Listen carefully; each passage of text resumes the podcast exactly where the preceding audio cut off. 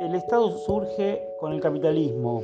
Cuando hablamos de capitalismo tenemos que tener en cuenta dos elementos. Primero, la circulación de dinero, el mercado de compra y venta de bienes, y la propiedad privada, ¿no? como algo que no se lo pueden sacar a nadie, que es propio, que es personal, como elemento, eh, se diría, inalienable, o sea que nadie puede sacar a nadie la propiedad privada en términos legales. Bueno, ese sería el punto de partida de la fundación del Estado capitalista moderno.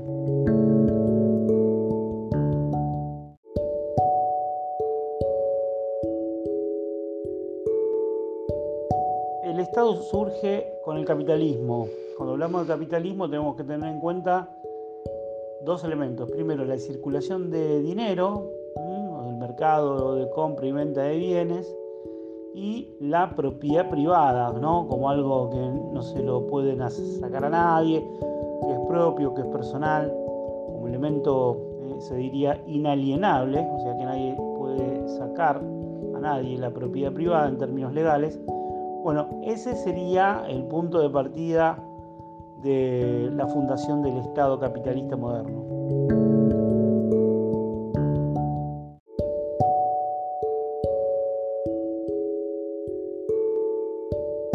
Este orden que va a imponer el Estado no es como se le ocurre, el orden eh, estatal siempre va a estar amoldado al momento histórico, por eso ahí yo le sumé un cuadrito que dice ¿no? que el momento histórico hace al tipo de Estado y el tipo de Estado hace al tipo de sociedad y el tipo de sociedad hace al momento histórico, pero también el momento histórico hace a la sociedad y la sociedad hace al tipo de Estado y el tipo de Estado hace al movimiento histórico.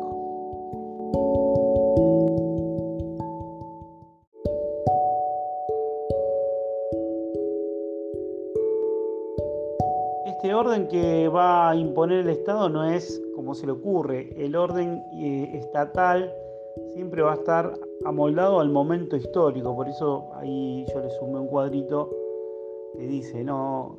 que el momento histórico hace al tipo de Estado y el tipo de Estado hace al tipo de sociedad y el tipo de sociedad hace al momento histórico, pero también el momento histórico hace a la sociedad y la sociedad hace al tipo de Estado y el tipo de Estado hace al movimiento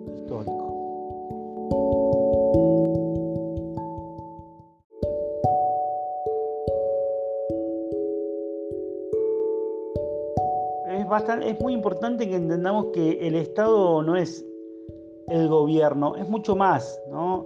Es el sistema administrativo, jurídico, burocrático, dice el texto coercitivo, que intentan articular las relaciones entre la sociedad, lo que se denomina la sociedad civil y la autoridad pública. ¿Qué significa esto? Que no es que la gente hace lo que quiere porque se le ocurre, es el Estado el que impone ese orden, pero también el Estado es el que articula ese mismo orden para que la sociedad funcione. Ahora igual vamos a dar unos ejemplos más concretos.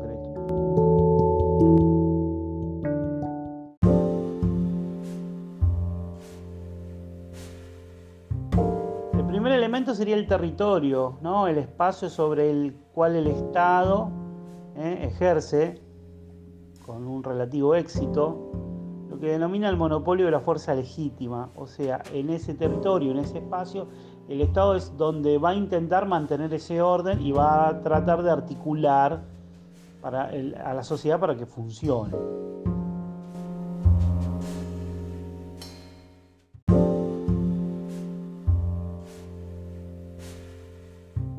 El primer elemento sería el territorio, ¿no? el espacio sobre el cual el Estado ¿eh? ejerce con un relativo éxito, lo que denomina el monopolio de la fuerza legítima. O sea, en ese territorio, en ese espacio, el Estado es donde va a intentar mantener ese orden y va a tratar de articular para a la sociedad para que funcione.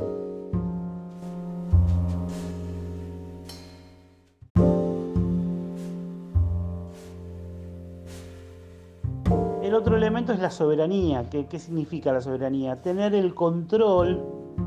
Sobre esa parte del territorio. Es decir, bueno, yo gobierno, mantengo el control pero lo mantengo de una manera específica, en un momento específico, en un lugar específico. Eso es la soberanía.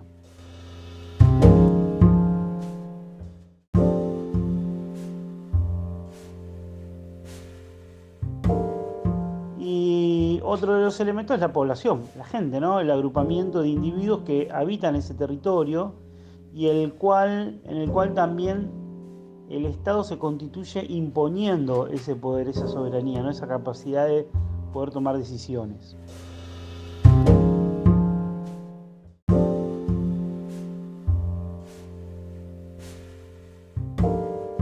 Y otro de los elementos es la población, la gente, ¿no? el agrupamiento de individuos que habitan ese territorio y el cual, en el cual también el Estado se constituye imponiendo ese poder, esa soberanía, ¿no? esa capacidad de poder tomar decisiones.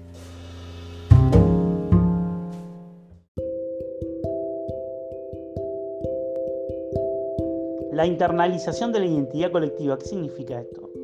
Que en un Estado hay una construcción de una identidad común a partir de distintos elementos, a los cuales se llaman simbólicos, en términos de lo material o lo ideal, la bandera, la escarapela, el himno, la selección, el asado, el mate, cosas que nos hacen sentir que somos parte de ese estado.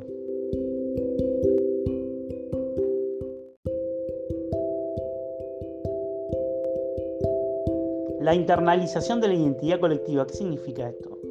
Que en un estado hay una construcción de una identidad común a partir de distintos elementos a los cuales se llaman simbólicos en términos de lo material o lo ideal, la bandera, la escarapela, el himno, la selección, el asado, el mate, cosas que nos hacen sentir que somos parte de ese estado.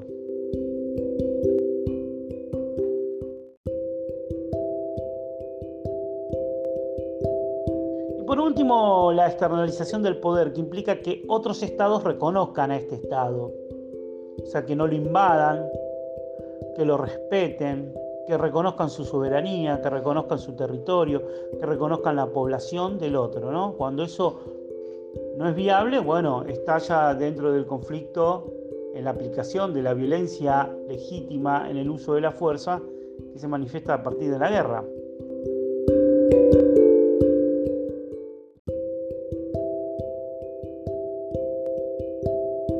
Por último, la externalización del poder, que implica que otros estados reconozcan a este estado. O sea, que no lo invadan, que lo respeten, que reconozcan su soberanía, que reconozcan su territorio, que reconozcan la población del otro. ¿no? Cuando eso no es viable, bueno, estalla dentro del conflicto en la aplicación de la violencia legítima en el uso de la fuerza que se manifiesta a partir de la guerra.